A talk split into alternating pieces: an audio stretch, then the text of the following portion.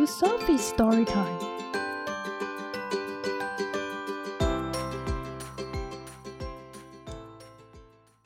Today's story is The Very Busy Spider by Eric Carle. Early one morning, the wind blew a spider across the field. 一天清晨，风把一只蜘蛛吹过田野。A thin silky thread trailed from her body. 她的身上拖着一条细细的丝线。The spider landed on a fence posted near a farmyard. 蜘蛛落在农场院子附近的栅栏柱上，and began to spin the web with her silky thread，并开始用它的丝线织网。Nah, nah, said the horse. Want to go for a ride? Nah, nah, 马儿说，要不要去兜风？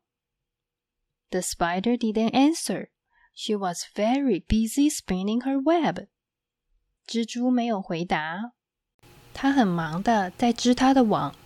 Moo, moo, said the cow. Want to eat some grass? Moo, moo, 牛说，想吃点草吗 ？The spider didn't answer. She was very busy spinning her web. 蜘蛛没有回答，它很忙的在织它的网。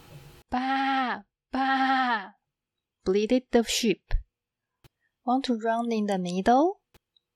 咩咩，绵羊叫着，想在草原上跑吗？The spider didn't answer. She was very busy spinning her web. 蜘蛛没有回答，它很忙的在织它的网。妈妈。said the goat. Want to jump on the rocks? 妈妈，山羊说，要不要跳到石头上？The spider didn't answer. She was very busy spinning her web. 蜘蛛没有回答，它很忙的在织它的网。Oink oink, grunted the pig. Want to roll in the mud? Oink oink, 猪哼了一声。想在泥里打滚吗？The spider didn't answer. She was very busy spinning her web. 蜘蛛没有回答，它很忙的在织它的网。Woof woof, barked the dog. Want to chase a cat? Woof woof, 狗叫着，想追猫吗？The spider didn't answer. She was very busy spinning her web. 蜘蛛没有回答，它很忙的在织它的网。cried the cat. Want to take a nap? Meow, meow. 猫喊着，要不要睡一会儿？The spider didn't answer. She was very busy spinning her web. 蜘蛛没有回答， 它很忙的在织它的网。Quack quack, quack quack, called the duck. Want to go for a swim? Quack quack, 鸭子叫过。要不要去游泳？The spider didn't answer. She had now finished her web. 蜘蛛没有回答。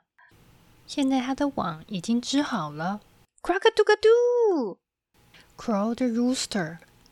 Want to catch a pesky fly? 公鸡咕咕叫着。要不要捉一只害人的苍蝇？And the spider caught the fly in her web, just like that. 而蜘蛛在它的网中抓住了苍蝇，就像这样。呜呜，asked the owl. Who built this beautiful web? 呜呜，猫头鹰问着：“这张美丽的网是谁织的？”The spider didn't answer. She had fallen asleep. 蜘蛛没有回答。他已经睡着了。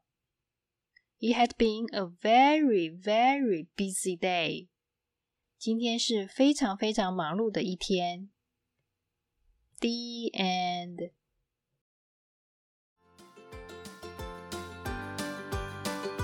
If you like the story, follow us and subscribe to our channel. Tell your friends too. Thank you and see you next time.